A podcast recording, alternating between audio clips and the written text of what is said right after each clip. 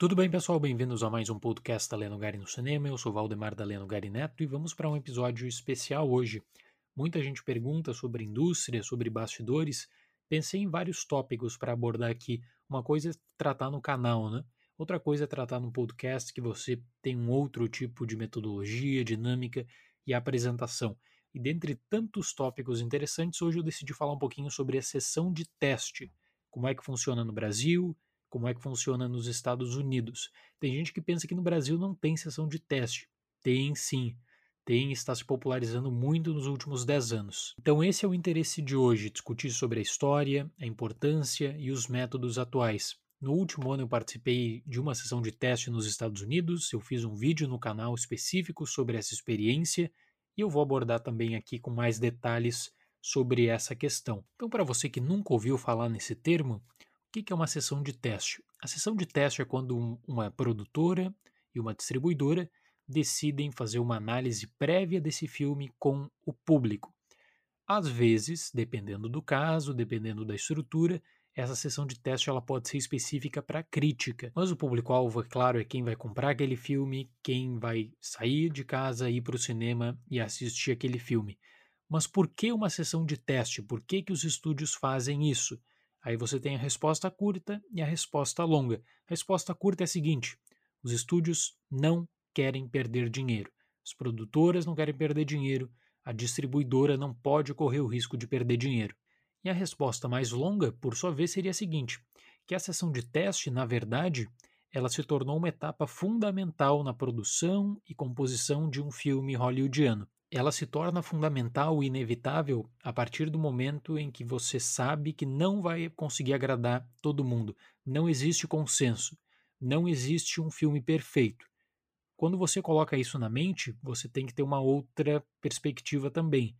Que, olha, tudo bem, não existe um filme perfeito, mas existem formas de você tornar o seu projeto mais atrativo, de você moldar o seu filme para um público-alvo. Então, a base da sessão de teste é a seguinte: evitar um vexame e evitar um fracasso que possa condenar uma produtora e uma distribuidora. E aí sim, claro, você também tem que ter a preocupação em torno de conseguir aumentar a sua receita e o seu potencial na bilheteria. Se um filme é muito bom, o marketing boca a boca será muito efetivo. Antigamente era apenas o marketing boca a boca, né? Hoje você tem as reações das redes sociais também, que são muito importantes. Antigamente, o marketing boca a boca ele conduzia pessoas para o cinema e temos vários casos. O Exorcista é um bom exemplo, eu falei sobre o Exorcista no canal recentemente.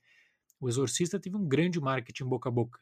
E por outro lado, o Exorcista 2 teve um marketing boca a boca negativo, tem uma grande abertura na sua semana de estreia e aí depois começa a ser massacrado pela crítica e pelo público. Até a década de 1970, as produtoras delegavam para os executivos a tarefa de entrar na cabeça do público para notar o que ele gostaria de assistir, o que ele não gostaria de assistir. E durante muitos anos se tornou padrão da indústria, os executivos davam esse ok. Bom, o filme está legal, pode sair da pós-produção e pode ser lançado nos cinemas. E aí em Hollywood se cria a seguinte noção que o executivo milionário ele é pago para pensar o que um determinado público-alvo pode achar de um determinado filme. Só que aí nós temos um, grande ditado em Hollywood: quanto maior o custo, maior pode ser o tombo. E aí, a partir da década de 1980, você tem investimentos enormes, né? Cada vez mais produção, seja em efeitos especiais, seja em construção da história, cachê. Então você não pode correr o risco. Você não pode correr o risco de tornar o seu projeto em um grande fracasso. E aí, é claro, você pode construir o seu argumento a partir de uma visão crítica sobre esse modelo de sessão de teste, porque a sessão de teste ela acaba limitando o potencial criativo e ela na verdade às vezes ela acaba tirando o poder do roteirista, o poder do diretor, já que a maior preocupação não é com a história que eles estão colocando na tela.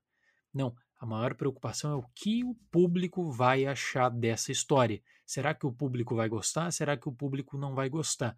Então, isso é fundamental na concepção de vários projetos, especialmente uma comédia romântica, uma comédia, que são os gêneros que têm uh, o maior número de sessões de testes hoje nos Estados Unidos, na Europa e, como eu falei, nos últimos 10 anos, cada vez mais também no Brasil, especialmente Rio-São Paulo. É até difícil traçar um histórico da sessão de teste porque esse termo é um termo recente da década de 1980. Mas o que é um fato é que desde a década de 1920 você já tem registradas várias preocupações de diretores, roteiristas e produtoras em torno da reação do público. Então eu vou chamar aqui desse primeiro período da sessão de teste da década de 1920 1930 como uma sessão de teste primitiva, que você tem aquela análise demográfica arcaica, ou seja, uma pessoa fica na porta de uma sessão, de um determinado filme, de um determinado gênero. Vamos usar como exemplo aqui um filme do Chaplin, uma comédia do Chaplin. Existia uma pessoa que fazia contagem de quem entrava na sala, se era homem, mulher e uma faixa etária aproximada. Esses dados eram recolhidos, eram enviados depois para o estúdio, e aí o estúdio fazia análise de quem estava assistindo aquele filme, e a partir disso poderia também moldar as piadas. Os grandes realizadores, eles não se sentiam na pressão de fazer a sua composição argumentativa em torno da reação do público. No entanto, filmes pequenos, uh, filmes B, que eram extremamente populares década de 1930, 1940, especialmente, esses filmes sim. Esses filmes você tinha um feedback constante em torno da produção para tornar ele mais atrativo também. Um baixíssimo custo de investimento, quanto melhor a reação no público, mais dinheiro entra para você.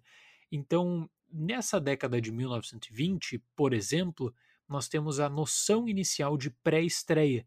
Quando você pensa na palavra pré-estreia hoje, o que, que significa? Olha, você vê o filme uma semana antes, no Brasil, por exemplo, uma semana antes ou um dia antes mesmo. Só que a noção histórica do termo pré-estreia, na verdade, ela está ligada ao fato de você colocar um filme de forma limitada em um punhado de cinemas e a partir disso avaliar a reação do público. Então, antigamente, os executivos da Warner, da Paramount, etc., eles faziam essas sessões, lotavam as sessões, os ingressos eram gratuitos, sentavam na última fila e ficavam olhando a reação do público para ver se a piada era efetiva, para ver se o romance que estava na tela era bem construído. E a partir dessa pré-estreia, eles sabiam se podiam cortar determinada cena ou não. Então, essa noção de pré-estreia, por exemplo, que foi se perdendo ao longo do tempo, e aí a palavra ela acaba perdendo um pouco de força e ganha um outro significado também com o passar dos anos. A noção de pré-estreia nos Estados Unidos, é, no como é feita no Brasil, ela é diferente. Nós temos os chamados advanced screenings.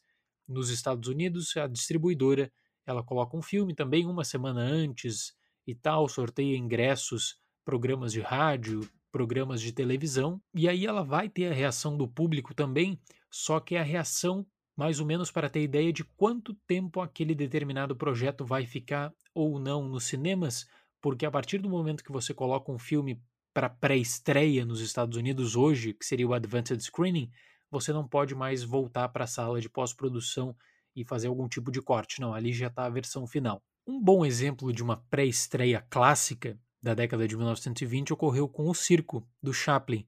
O Chaplin passou por vários problemas pessoais, ele diz que o Circo foi o filme mais problemático de toda a sua carreira. Ele não gostou do resultado final. O Chaplin ele coloca o circo para lançar em 1927, setembro de 1927, em Los Angeles, em dois cinemas.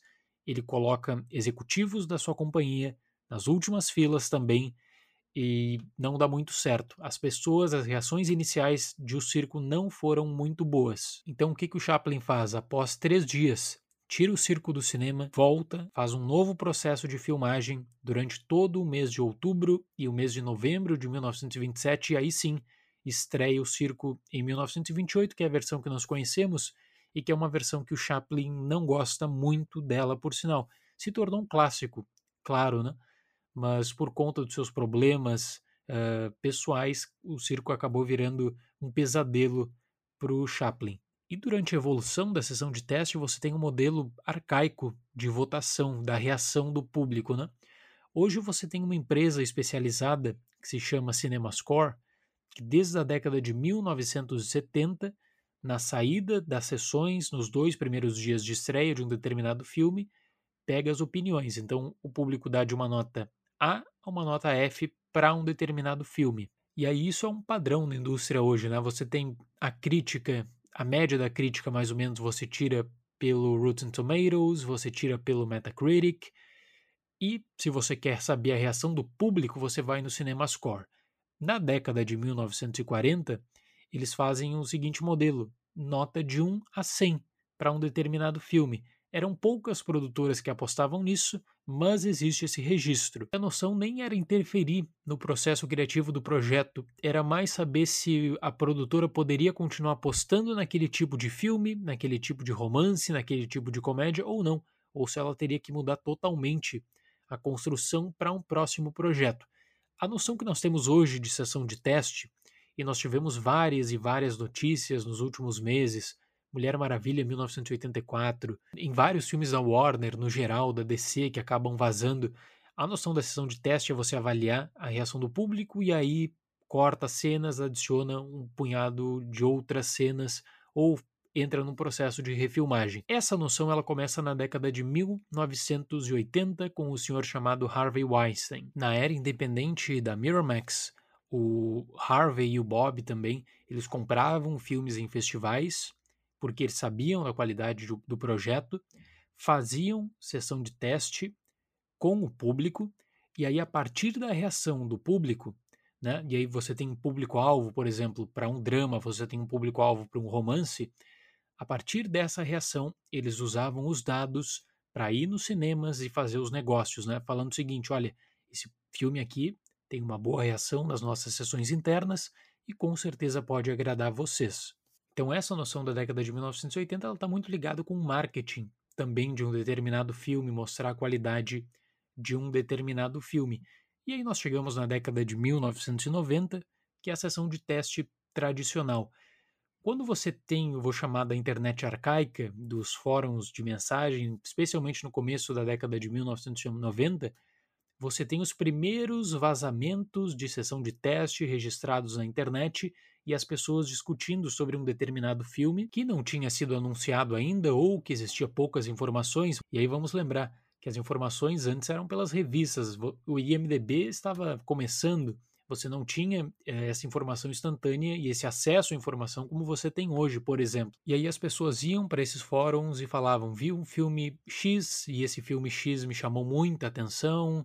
Uh, eles fizeram uma sessão fechada para algumas pessoas e começavam a relatar o filme.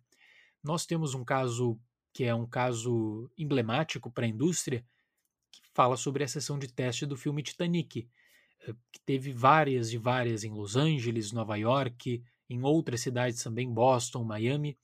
E aí as pessoas iam para esses fóruns e falavam sobre os finais que assistiram, sobre a construção de Titanic. Depois do lançamento, você tem todo um estudo.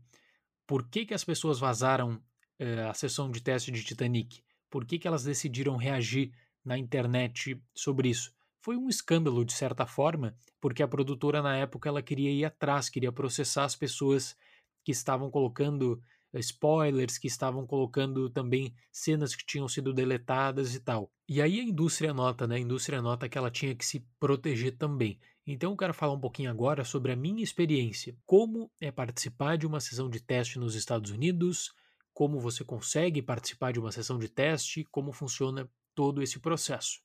Primeira coisa, você pode fazer um cadastro, se você mora nos Estados Unidos, no site das principais distribuidoras: Sony, uh, Netflix, Amazon, enfim, você pode pensar Warner, Paramount, toda distribuidora tem um sistema específico de sessão de teste e 90% das distribuidoras tornam esse sistema aberto ao público. Ou seja, você preenche um questionário, mais ou menos um perfil, né, gênero, faixa etária, quais seus filmes preferidos, quantas vezes você vai no cinema por mês e tal e a partir disso entra no cadastro. Se alguma sessão de teste bater com o seu cadastro, eles acabam te chamando. Né? Nos Estados Unidos, nós temos a sessão de teste especialmente na cidade de Los Angeles, na cidade de Nova York. 80% em Los Angeles, 15% em Nova York, e aí, claro, dependendo da produção, se for mais específica, o resto, estados do Sul,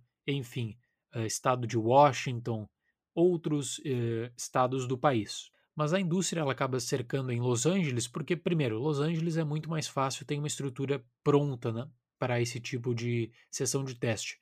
E Nova York para você ter um outro ponto de vista sobre o filme, também por conta da demografia de Nova York.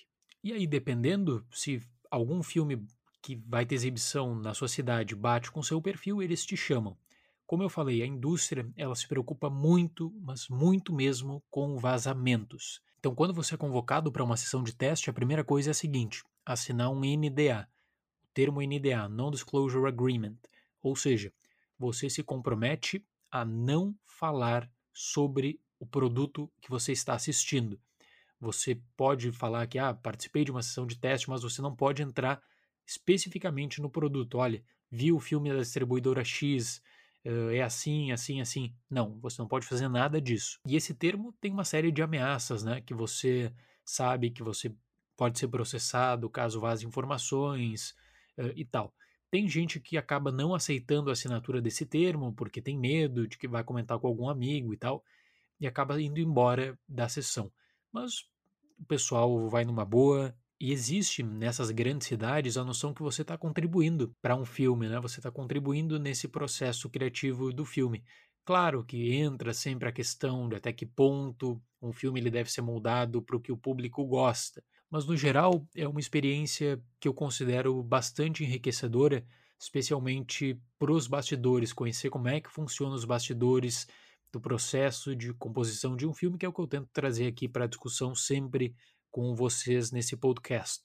Tem distribuidora que ela acaba te dando algum auxílio, uh, tipo um auxílio para um lanche, para pagar o estacionamento do local que você estava indo. Tem distribuidora que não, tem distribuidora que apenas ela te oferece essa oportunidade e aí fica por isso mesmo. Então, na sessão de teste, você tem toda uma segurança muito rígida. Em vários casos, você não tem ideia eu acho que na maioria dos filmes, tá? Você não tem ideia do que você vai assistir, você sabe mais ou menos o gênero, o direcionamento, porque eles mandam ah, a exibição de um filme de ação que será lançado no próximo ano, etc. Mas você não tem informação específica sobre ator, sobre diretor, sobre a história, nada disso, apenas o gênero. Apenas o gênero, e aí você tem que ver se você quer participar ou não. Você pode dar sorte de ver um grande filme, participar da construção de um grande filme e você pode, por exemplo, também participar de um filme menor, um filme independente, né? Depende muito. O que eu quero dizer é que não tem como você escolher, ah, eu quero ver um filme, uh, um blockbuster numa sessão de teste. Impossível, eles não fazem isso. E quando você tem, por exemplo, uma sessão de teste de um filme Vingadores, de um filme da DC, eles não anunciam, é óbvio que eles não anunciam ah, a sessão de teste do filme Vingadores no dia tal. Não, nada disso. Eles anunciam como um filme de um determinado gênero, vai ser lançado 2021, 2022, e aí sim, a partir disso, você tem o desenrolar dessa sessão. Segurança extremamente rígida, você tem que deixar o seu celular do lado de fora, assina o termo, assiste o filme. Em alguns casos, o filme ele está incompleto, então aparece como mensagem inicial que é uma produção que não está finalizada. E na sessão de teste em si, existem várias, vários métodos, várias metodologias diferentes. Eu sempre falo, cada distribuidora tem a sua metodologia. Tradicionalmente, um filme que chega nos cinemas tem no mínimo, mínimo, no mínimo, duas sessões de testes. Se é de uma grande distribuidora, pode passar por um processo bem desgastante que pode chegar a 10, 15 sessões de teste. Em determinados casos, por exemplo, o filme ele é dividido por uh, um número de cenas. Então você recebe um formulário com um número de cenas e aí você tem que avaliar cada cena. É raro, mas acontece especialmente quando o filme eh, está em sua composição inicial na sala de montagem e existem várias dúvidas em torno do que deve ser adicionado e do que não deve ser adicionado. Até como curiosidade, na, na sessão que eu fui, uh, existia duas mensagens, que o filme ele não estava pronto e que os efeitos especiais do filme estavam incompletos. Então, em uma das cenas, ainda aparecia o fundo verde, porque eu acho que eles devem ter adicionado de última hora ou queriam testar a efetividade daquela cena. Então, quando começou aquela cena, existia um asterisco e no final, quando eu recebi o formulário, eles perguntaram o que eu tinha achado daquela cena. A minha percepção é a seguinte: que eles queriam saber se deveriam adicionar ou não, e eles só colocaram ali para ver se a história estava coerente. O filme lançou nesse último ano e a cena que eu avaliei ela acabou não entrando no corte final. Ou seja, a sessão de teste, não apenas essa que eu participei, eles devem ter feito outras antes e depois e em outras cidades também. A sessão de teste ela foi fundamental para que eles não investissem naquela cena. Fora isso, você tem uma série de perguntas específicas quando você acaba de ver o filme. Se você gostou dos personagens, se você gostou do casting, né, dos atores, atrizes envolvidas na produção, o que você achou da trilha sonora, são perguntas assim que você tem que responder. No caso, né, eles pedem que você responda. Você pode colocar uma linha, mas eles deixam ali umas 5, 6, 7 linhas disponíveis para que você fale uh, sobre a sua reação. E aí vem uma série de uh, elementos que você tem que marcar com apenas um X. Se você recomendaria esse filme para um amigo, se você gostou da experiência, se você compraria o DVD, se você compraria um Blu-ray com cenas extras, uh, o que você gostaria de ver nesse filme como conteúdo especial, no caso de chegar para home video. Drama, você gostou do drama? Romance, você gostou do romance desenvolvido? Você gostou da dinâmica de personagens? Eles pegam tudo isso, eles pegam todas essas informações que você está mandando para eles, colocam e fazem uma análise geral, né? uma análise geral do público. Tem um caso muito interessante, mas muito interessante mesmo, que é o caso de A Supremacia Born, de 2004. O diretor, o Paul Greengrass, ele tinha feito todo o filme e ele colocou para apreciação em uma sessão de teste pela distribuidora nos Estados Unidos, claro, no caso a Universal. E ele ficou muito surpreso quando ele viu que na sessão de teste o filme não foi aprovado. O filme ele teve uma nota muito baixa, especialmente quando comparado com o primeiro filme da série, né? E como você está falando de um projeto de franquia com um investimento muito alto, na época o orçamento entre 70 e 80 milhões de dólares, o que que o diretor e o que que a Universal decidiram fazer? Decidiram cortar o final, que foi o grande alvo das reclamações, da sessão de teste. Inclusive, na época, nós tivemos vazamentos do final de Supremacia Born, como é que era o final original. Então, eles decidiram refilmar todo o final de Supremacia Born. Custou muito dinheiro para a distribuidora.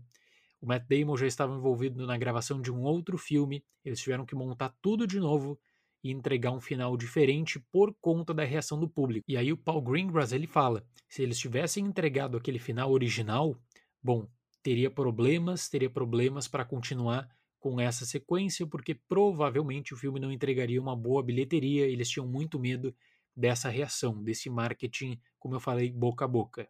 Então eles remontaram o final e acabou dando certo. Na sessão de teste seguinte dessa versão reestruturada, o filme ele se desempenhou bem melhor mesmo. Veja, nos Estados Unidos a preocupação constante é com o que o público vai pensar de determinado filme. Claro que existem, repito, diretores que não aceitam a interferência, que eles querem colocar o seu filme na tela e que aquele filme uh, seja levado para apreciação do público. Isso é mais comum no meio independente, produções de baixo orçamento, numa produção de grande custo, aí sim, aí você tem que ter, claro, uh, o aval do público. Existem erros?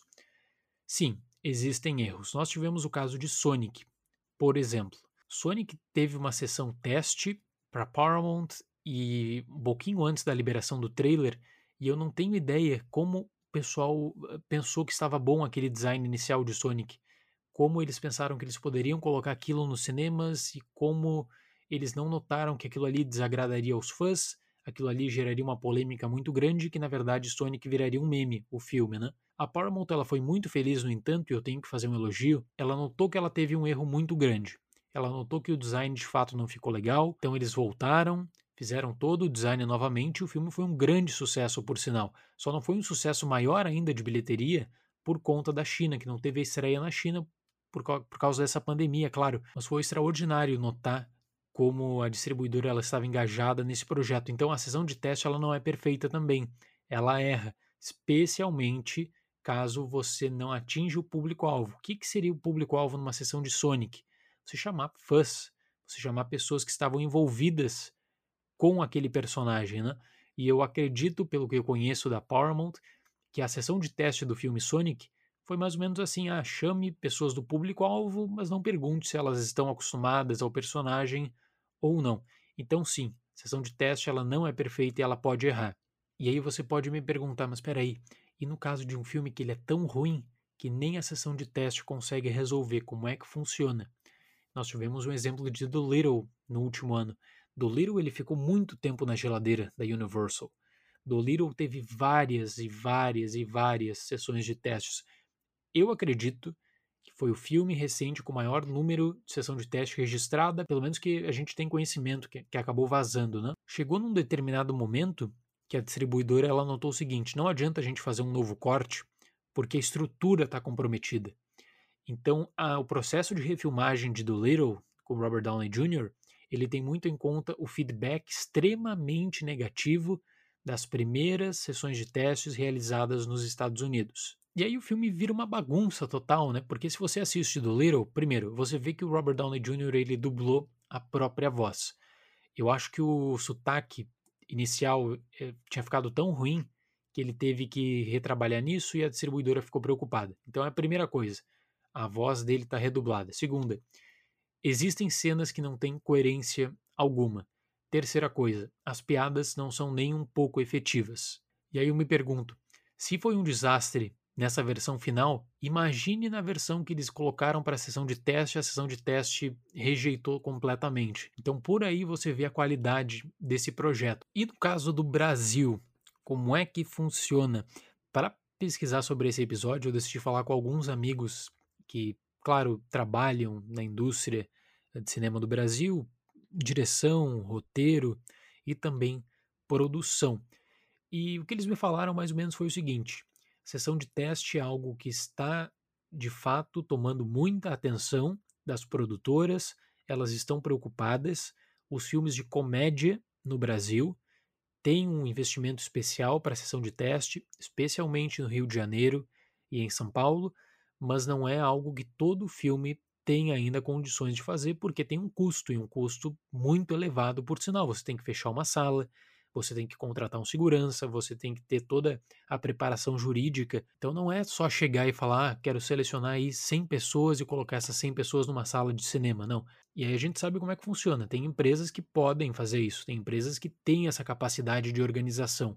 E aí tem empresas que se torna impossível fazer, que se torna um custo proibitivo para um filme que você nem sabe, primeiro, se você vai colocar nos cinemas, se você vai conseguir assinar contrato com uma rede de streaming, se você vai colocar esse filme direto para aluguel, eh, no Now, em outras plataformas, Google Play, etc. Então, o modelo que é seguido no Brasil, na verdade, é um meio termo de tudo que você acompanha nos Estados Unidos. Você tem um espaço específico para fazer a sua reclamação, você diz se gostou ou não do filme, se você gostou das piadas, se achou as piadas efetivas.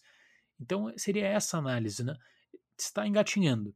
Está engatinhando, tem produtoras que estão investindo mais dinheiro, eh, mas a preocupação mesmo é com a efetividade do arco narrativo, é com a efetividade das piadas. É claro que um diretor, ele não pode chegar e falar assim, esse é o projeto que eu quero enviar para a sala de cinema e pronto. Existe um tipo de filtro que é feito com toda a equipe dos produtores, com os roteiristas, né? e você precisa de uma outra opinião também. Então a sessão de teste ela é fundamental, né? Ela é fundamental. Tem casos, no entanto, que um filme ele vai para a sessão de teste e que os produtores basicamente não têm o que fazer. Não tem como você pegar um processo de refilmagem, você não tem, é impossível você organizar toda uma estrutura para regravar, toda uma estrutura para remontar o filme. Nesses casos, a sessão de teste, na verdade, ela se torna mais ou menos como um, um elemento estrutural paliativo. Maria e João, que lançou agora em 2020, Gretel and Hansel, um filme do Os Perkins, filme extremamente problemático. A sessão de teste tinha apontado isso. Eles não tinham como entrar num processo de refilmagem. O que, que eles fizeram? Adicionaram a narração para explicar tópicos para o público. Sempre que você pensa em uma narração questionável, por que, que aquela narração está ali, não faz muito sentido com a proposta, pode ter certeza. Está ali por conta da sessão de teste. Maria e João, a gente tem essa confirmação. E com isso você nota que a sessão de teste ela não garante que um filme será perfeito, né? ela não garante que um filme terá grande bilheteria, ela não garante que um filme eh, terá total aprovação do público. Às vezes ela pode alterar completamente o rumo de uma produção, às vezes é mais paliativo para evitar um fracasso maior. Quando o filme é muito ruim, é muito ruim mesmo, as produtoras acabam colocando na geladeira para lançar no mês de descarte, especialmente no mês de janeiro, ou a produtora tenta despejar, no caso, né? e é assim mesmo, eles tentam despejar para um serviço de streaming, ou seja, oferecem um filme com valor bem abaixo do que originalmente previsto, para evitar um prejuízo maior de você colocar no cinema e ter um péssimo resultado de bilheteria. Às vezes é mais jogo colocar um filme num serviço de streaming com uma pressão bem menor, e aí é uma adição de catálogo, você não paga pelo ingresso, né? Do que você lançar no cinema, ter uma reação muito negativa que vai acabar afetando também depois para aluguel, que vai acabar afetando toda a sua renda no home video. Certo, pessoal? Espero que tenham gostado desse episódio. Muito obrigado pela atenção, até mais e tchau.